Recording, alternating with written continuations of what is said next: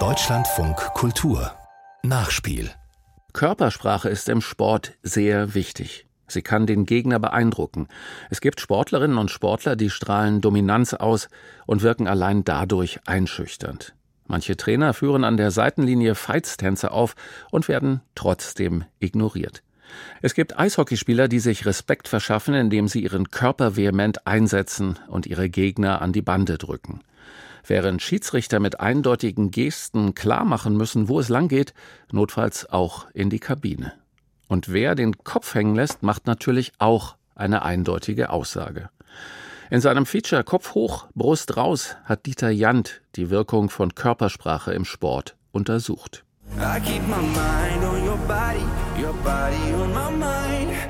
Gerade so dominierende Sportler, die zeigen sich dann auch dadurch aus, dass sie absolut dominantes Auftreten haben. Stefan Effenberg, da hat man gleich an der Körpersprache, wie man sagt, als Zuschauer gesehen, was er so vorhat. Er ist ein ordentlicher Fußballer, aber im Zweikampf lässt er einen sozusagen immer den Vortritt. Ne? Und da ist auch schon mal vorgekommen, dass man sich als Mädchen mit einem Jungen prügelt.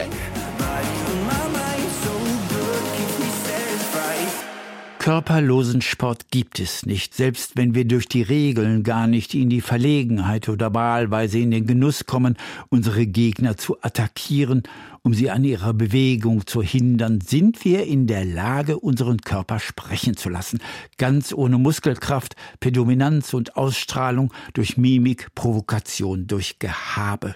Zumindest der Versuch ist es wert, denn irgendwer wird sich schon blöffen lassen. Ich bin 2,6 Meter sechs, mit 14 groß. Wenn ich zum Beispiel in die Halle komme, da haben die Gegner schon Respekt und das kann man auch zunutze machen.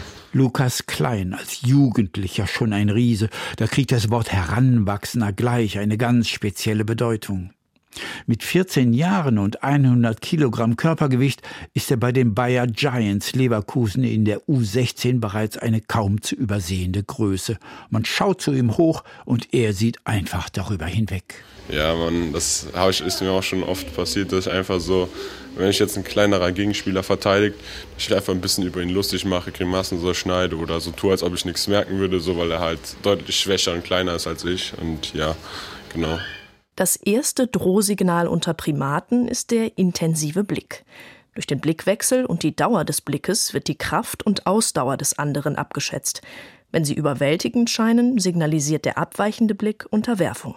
So Semi Molcho, der österreichisch-israelische Mimiker, in seinem Buch Körpersprache.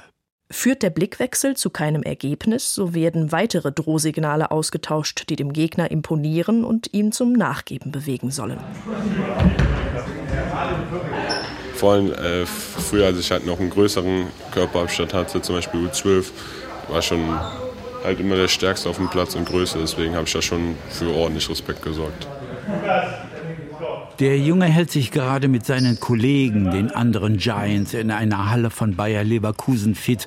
Man schwingt Hanteln, zieht sich zu Klimmzügen hoch, betont locker. Man hat's ja ohnehin drauf. Also es ist halt wichtig, dass man eine hohe Ausstrahlung hat, um den Gegner sozusagen einzuschüchtern und einfach ähm, direkt voll, also 100% auf dem Platz ist und ja. Auch die Kids können Sprechblasen, aber auch austeilen, was zumindest die Mehr vom Basketball als körperlosen Sport Lügen straft. Ja, also U14 und 12 jetzt noch nicht so. U14 hat es halt langsam angefangen, aber vor allem U18 ist halt schon sehr, sehr körperlich. Da springen halt alle sehr hoch und auch nutzen ihren Körper auch sehr viel, lehnen sich viel in Gegenspieler rein und so. Wird auch manchmal festgehalten. Ja, muss man halt gegenstehen.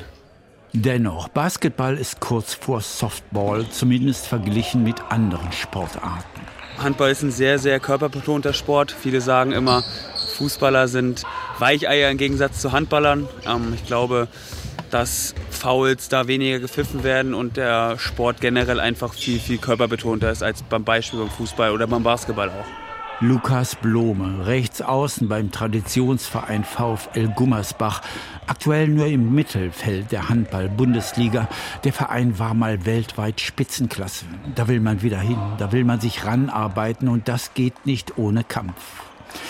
Man erinnert sich an Jugendzeiten, als man am Kreis dem Gegner offen in die Augen schaute und ihm gleichzeitig das Knie zwischen die Beine setzte. Das waren noch Zeiten. Ja, ich glaube, das wird schon ein bisschen mehr geahndet jetzt in der Zukunft, aber ich glaube, früher ging das immer alles noch, gar keine Frage. Versteckte Fouls sind, glaube ich, immer noch gang und gäbe ab und zu. Dann aber wirklich so clever, dass es nicht gesehen wird, weil man sonst dann doch auch deutlich von den Schiedsrichtern bestraft wird einfach. Trotzdem, beim Handball wird gekniffen, geschubst, gestoßen und geschlagen, was das Zeug hält. Körpersprache in aller Deutlichkeit und mit Nachdruck. Ja, klar, also durch diesen vielen Körperkontakt ist es, glaube ich, auch ganz normal, dass man ab und zu mal einen Schlag abbekommt. Teilweise dann leider auch mal ins Gesicht. Das wird dann natürlich schon bestraft, gar keine Frage.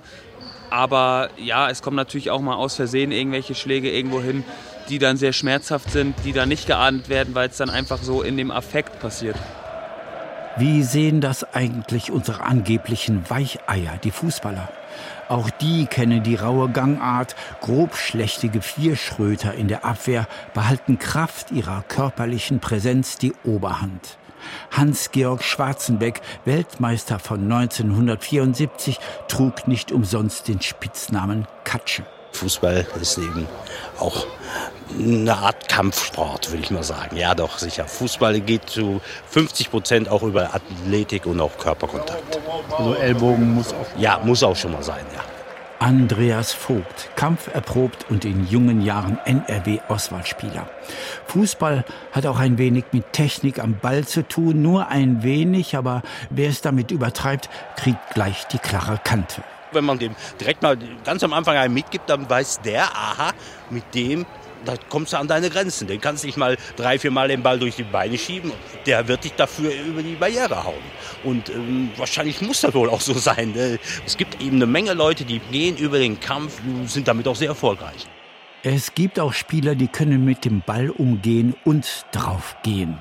Die können sogar, indem sie ihrem Gegner auf die Füße steigen, damit eine Ansage an die eigene Mannschaft machen, dass man im wahrsten Sinne des Wortes tunlichst Paroli bieten möge. Körpersprache im doppelten Sinne, Brust raus und dazwischen grätschen. Stefan Effenberg war so einer. Er konnte sein aufgemotztes Ego auf die gesamte Mannschaft übertragen, als er im Champions League Halbfinale gegen Manchester United ohne Not Beckham in die Beine fuhr, war das lediglich ein Zeichen, den Gegnern, aber auch den Mitspielern des FC Bayern München zu demonstrieren, dass man sich wehren wolle und gefälligst solle. Stefan Effenberg, wie andere auch in dieser Güteklasse, waren die sogenannten Aggressive Leader. Ja, da hat man gleich an der Körpersprache gesehen, was er so vorhat, an der Körpersprache ein Selbstbewusstsein vermittelt. Peter Neururer, ehemaliger Bundesliga-Trainer und selbstbewusster Kommentator. Aber das beste Beispiel dieser sogenannten oder auch Körpersprache ist doch, die Älteren erinnern sich an einen der besten Fußballer, die in Deutschland je gespielt haben, Franz Beckenbauer. Er hat grundsätzlich den Kopf hoch gehabt, er hat grundsätzlich eine ja, körperliche Arroganz mehr oder weniger vermittelt, ein unglaubliches Selbstbewusstsein vermittelt und auch dargestellt. Und das wurde natürlich interpretiert als Arroganz, als Überheblichkeit. Gerade so dominierende Sportler, die zeigen sich dann auch dadurch aus, dass sie eben in ihrer Körpersprache, in ihrer Mimik so keinerlei Unsicherheit irgendwie zeigen. Philipp Furley, Psychologe an der Deutschen Sporthochschule in Köln. Auch Imponiergehabe gilt als Kampfstoff. Wie wichtig Spieler mit breiter Brust sind, erkennt man am besten an ihrem Fehlen. Das Ausscheiden der deutschen Fußballnationalmannschaft bei den Weltmeisterschaften in Russland und in Katar lag vor allem daran, dass niemand da war, der ansagte, wo es lang geht, der Dominanz ausstrahlte, die sich möglichst in die Köpfe der Mitspieler hätte einnisten sollen und die Gier vermitteln konnte, unbedingt gewinnen zu wollen. Argentinien wollte das im Finale in Katar, Frankreich zumindest in der ersten Halbzeit nicht. Es gibt mit Sicherheit solche Feedback-Schleifen, ne? dass wenn man gewisse Körpersprache, gewisse Mimik einnimmt, dass sich das auch auf die psychologische Befindlichkeit auswirkt. Aber ganz so einfach ist es nicht. Also das klappt nicht immer, wie einige Studien eben nahelegen. Die Sportpsychologie forscht und forscht. Sie lässt Probanden vor Monitoren sitzen, um Körpersprachen zu deuten. Und, wie das oft so ist, landet sie wieder am Anfang, ganz am Anfang. Das, wenn jemand ein Alpha-Tier ist, das einfach so ist. Da können sich Gegner noch so in die Brust werfen und künstlich aufplustern. Noch einmal die Rolle rückwärts zur WM in Katar. Cristiano Ronaldo ließ keine Kamera aus, um zu posen und landete letztlich auf der Bank. Lionel Messi hatte das nicht nötig. Er spielte Fußball und wurde Weltmeister. Wie also nun, was beeindruckt wen? Körpersprache ist etwas, was tief verwurzelt ist im Laufe der Evolution in Menschen. Sowas findet man jetzt auch bei unseren evolutionär Verwandten, ne? dass wenn die dominierenden oder Alpha-Männchen in der Gruppe, die zeigen auch eben eine sehr dominante Körpersprache und müssen dann nicht immer ihre dominierende Stellung beweisen. Manche scheinen ihr Dominanzbedürfnis mit der Muttermilch aufgesogen zu haben. Sie sind präsent, tragen ihre Überlegenheit zur Schau. Sie haben das Verhalten der Number One per se verinnerlicht. Usain Bolt war so einer. Schon am Startblock dominierte er während der Vorstellung der Sprinter. Muhammad Ali war in allen Belangen der Größte und er wusste das. Ein klarer Punktgewinn bereits vor dem Kampf. I told you, all of my critics I told you all that I was the greatest of all time. Die Frage ist nur, wie man uns und allen Artverwandten beibringt, dass es auch Alpha-Weibchen gibt. Alexandra Popp zeigte als Kapitänin bei der Fußball-Europameisterschaft 2022, wie man sich trotz vorheriger schwerer Verletzungen durchsetzt, die Mannschaft anführt und Tore schießt. Ihre Trainerin Martina Voss-Tecklenburg war vom Auftritt ihres Teams durchweg überzeugt. Diese Bereitschaft, diese Freude als Team einfach sich untereinander zu helfen und dann dem Gegner weh zu tun und das war halt echt stark. Wehtun ist wichtig, Wehtun hilft auch im Sport und auch unter Frauen, selbst beim Volleyball, wo eigentlich ein Netz zwischen den Parteien gespannt ist. Also ich habe diese Saison schon die ein oder andere in Anführungszeichen ausgeschaltet, aber ich weiß nicht, macht man das mit Absicht? Man sagt es vielleicht zwischendurch, dass man sagt, äh, die und die mag man drüben nicht und äh, die kriegt heute jetzt mal einen ab oder wenn es dann passt, dann ist es vielleicht auch ganz nett. Lea Hildebrand vom TV Gladbeck. Beim Volleyball kommt man nur schlecht an den Gegner ran. Das Netz stört irgendwie. Also muss es einen anderen Weg geben, der Kontrahentin zu zeigen, was eine Hake ist. Zum Beispiel, indem man gezielt auf den Körper spielt. Auch der Stinkefinger und die geballte Faust unter dem Netz gehören zum Standardrepertoire gestandener Volleyballerinnen, um den Gegnerinnen zu zeigen, wer Chefin auf dem Parkett ist. Mannschaftskollegin Katharina Friedrich. Es gibt Mannschaften, die in den letzten Jahren sich dazu entwickelt haben, dass die halt sehr, sehr unsympathisch auf einen wirken. Da geht man halt auch, sag ich mal, mit einer anderen Grundaggressivität in Anführungszeichen in so ein Spiel. Ich bin auch ein aggressiver Typ und weiß, dass ich auf dem Volleyballfeld auch nicht ja, sympathisch rüberkomme und mich auf dem Feld auf jeden Fall nicht die meisten mögen. Aber das ist dann einfach so. Die Effenberg des Damenvolleyballs verkörpert Spielkultur und raue Gangart. So etwas wird beim Eishockey angeblich noch viel intensiver gepflegt. Also es war schon hart auf jeden Fall. Die sind auch viel mit dem Körper rein, aber ich finde, wir sind auch gut dagegen angekommen. Thea Marlene Bartell, 21 Jahre jung, im Dienste der Eisbären Juniors Berlin, erste Bundesliga. Checks gegen die Bande, ja, kann sein, aber im Frauen-Eishockey ist es schwierig, sowas zu machen, weil da halt Körperspiel auch viel verboten wird. Also kann da die ein oder andere Strafe schon mal fallen. 1990 legten die Herren der Schöpfung gleich nach der ersten Frauenweltmeisterschaft fest, dass die Damen sich fortan nicht mehr gegenseitig an die Bande checken dürfen. Grund dafür war die enorme physische Überlegenheit der kanadischen und US-amerikanischen Spielerinnen. Die Frauen fügten sich dem Regelwerk, so auch Chanel Hof-Fairberg, 18-jährige Stürmerin der Eisbären Berlin. Das ist so geregelt, ja. Weil Frauen sind Frauen und Männer sind Männer und die Männer sind ja eigentlich härter dran, also sind muskulöser als wir. Und ja, ja, das ist in den Regelbüchern steht das drin, dass Frauen keinen kein Körperkontakt haben dürfen. Also was heißt Körperkontakt, aber. Man kann schon rangehen an die Frau, sag ich mal. Aber so einen harten Check, wenn die jetzt so einen Meter von der Bande wegsteht, ist halt schon, kann zu einer höheren Strafe dann rausgehen. Das Spiel gewannen die Eisbärinnen Berlin gegen die Eisbärinnen von Bergkamen ziemlich souverän mit 4 zu 1. Vor allem, weil die Trainerin ihre Schützlinge in der Pause darauf aufmerksam machte, dass die Körpersprache der Gegnerinnen nicht so prickelnd sei. Genau, wenn die Gegner den Kopf hängen lassen, dann ist das ein gutes Zeichen für uns. Dann müssen wir noch mehr Gas geben. Ja, also wir haben in der Drittelpause gesagt bekommen, dass die gesagt haben, dass wir nicht mehr so schnell laufen sollen weil wir halt ein bisschen schneller sind als die und weil wir, glaube ich, auch mehr Ausdauer haben als die. Und da kam dann halt der Spruch, ja, lauft man nicht mehr so schnell, wir können nicht mehr.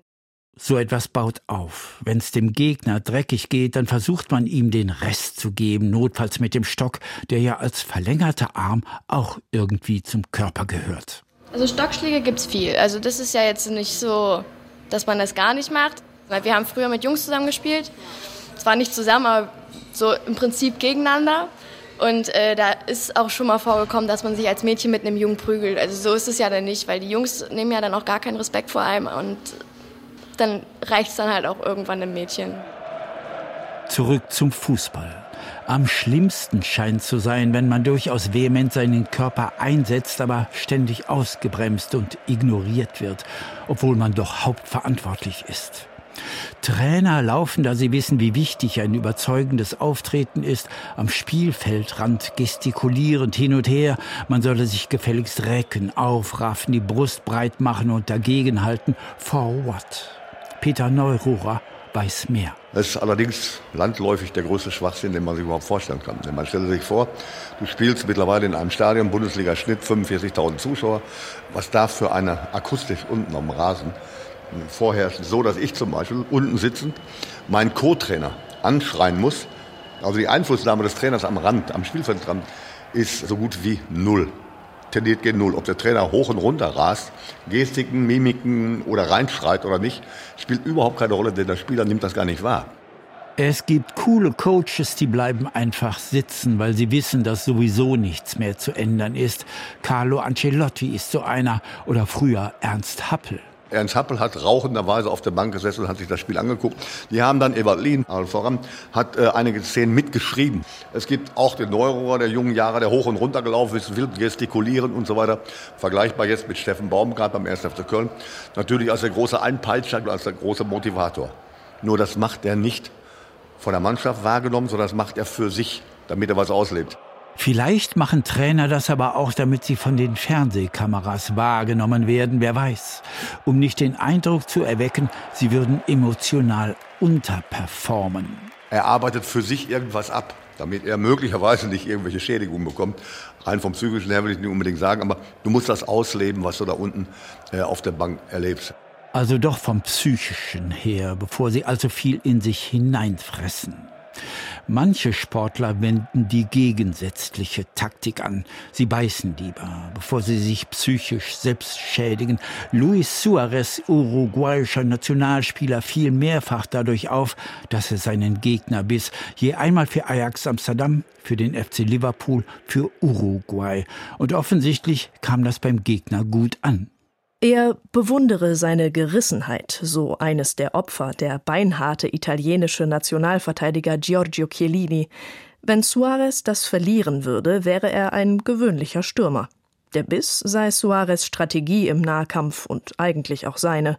Man sei sich da durchaus ähnlich. Auch Boxer beißen gern, das weiß man, mit Zahnschutz.